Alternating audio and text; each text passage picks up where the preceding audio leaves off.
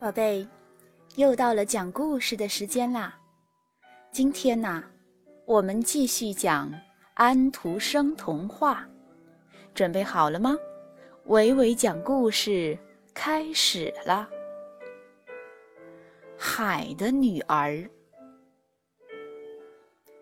在大海的最深处是人鱼王国。里面住着国王和他的母亲，还有六位美丽的公主。六位公主中最美丽的是小公主。她们没有腿，只有一条美丽的鱼尾巴。她们常常在水中追逐嬉戏，生活的非常快乐。她们最喜欢听奶奶讲人间的故事。那是一个美丽而神奇的地方，小公主心驰神往。可奶奶说，只有年满十五岁的公主才可以浮出水面。一年又一年，小公主的姐姐们都相继过了十五岁生日。只有小公主还在盼望着。终于，小公主十五岁生日来临了。奶奶把她打扮得非常漂亮，她欢喜地浮出了海面。哇，海上的世界太奇妙了！小公主高兴地说。和着悠扬的乐声，他看见了一艘大船正慢慢驶来。夜幕中，船上灯火辉煌。小公主来到船边，好奇地朝里看。原来呀，今天是王子的生日，大家正在为他举行庆祝舞会。众人围着他。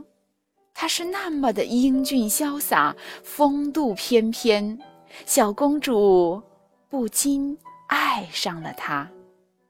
夜空中忽然绽放出五彩缤纷的礼花，美丽极了，小公主陶醉了。可霎时，海上狂风大作，雷电交加，大雨倾盆而降，波涛汹涌澎湃，浪尖上的大船就像是一片即将沉没的树叶。突然，一个大浪袭来，大船翻了，王子被抛入大海。天哪，王子会被淹死的！我一定要救他！小公主排开巨浪，奋力向王子游去。王子早已昏厥过去，小公主紧紧地抱住他，把他拖上了岸。天亮了，王子依旧昏迷不醒，小公主焦急地守着他。这时，一位美丽的女郎朝这里走来，小公主急忙躲在了礁石后面。女郎发现了昏迷的王子，将他救醒。王子睁开眼睛的时候，一眼就爱上了这个美丽的女郎。女郎扶着王子走了，小公主伤心地回到了海底。从此，小公主对王子念念不忘。他时常向奶奶打听有关人类的事，还常常浮出海面，望着过往的船只，希望某一天还能再见到王子。他对王子太痴情了，他暗下决心：只要能和王子在一起，无论多大的痛苦，我都愿意承受。于是。他冒着危险，历经千辛万苦，找到了海巫婆。小公主向海巫婆讲明了自己的来意。海巫婆拿出一罐药，对她说：“如果你愿意用你的声音做交换，这些药就会使你的鱼尾变成一双修长的腿，但你必须忍受刀割般的痛苦。一旦喝下它，你就永远不能恢复人鱼了。如果你所爱的人与别人结了婚，那么第二天清晨，你将会化成一滩泡沫。你还是再考虑考虑吧。不用再考虑了，我已经决定了。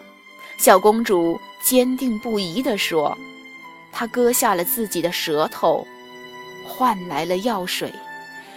小公主告别了人鱼王国，来到沙滩上，喝下了药水。一刹那，刀割般的疼痛使她昏了过去。当她醒来时，看见王子站在她的面前，而她的鱼尾……”真的变成了一双修长的腿。王子扶着她走回了城堡，小公主踩在沙滩上，犹如踩在刀尖上一样。可她忍着痛，只要有王子陪伴，她已感到无比幸福。现在，小公主穿上了华丽的轻纱，她实在是太美了。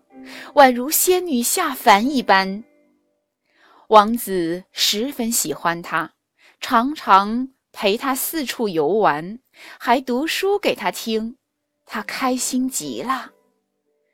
虽然他们天天在一起，但王子却一直把小公主当做自己的妹妹，因为他的心。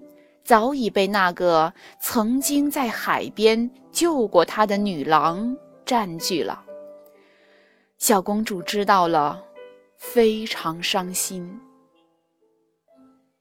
不久，王子决定带小公主一起去拜访邻国国王。小公主得到了王子的信赖，她对未来仍然充满希望。这天。他们乘船离开了。第二天，船靠岸了。邻国国王带着公主亲自到码头迎接。很巧，这位邻国公主正是那位曾经救过王子的女郎。两人再次相遇，惊喜交加，彼此深情地拥抱在一起。很快。他们结婚了，小公主抑制住内心的悲痛，默默地祝福他们。夜深了，小公主想起了海巫婆的话，难过极了。她依然眺望着大海，突然，她的姐姐从海里探出头来，递给她一把匕首，说：“妹妹。”这把匕首是我们用美丽的头发跟海巫婆换来的。天亮以前，你只要用匕首刺进王子的胸膛，让鲜血洒在你的脚上，你就可以恢复人鱼模样了。天渐渐亮了，小公主拿着刀来到王子床边。对不起了，王子。他说着，便举起了手中的匕首。这时，王子翻了个身，在睡梦中露出笑容。小公主实在不忍心下手。咚！小公主把匕首抛进了大海。这时，天亮了。小公主在王子的脸颊上。吻了一下，纵身跳入了大海。她感觉自己正在慢慢变成泡沫，与海水融为一体，又感觉自己正在慢慢的向上升腾，但是没有任何死亡的感觉。我，这是，这是在去哪儿？小公主。发出了美妙的声音，茫然自问着：“一个来自天堂的声音告诉她：“美丽的公主，你的行为创造了一个不灭的灵魂，你正在飞向天国。”好的，故事讲完了，宝贝，再见。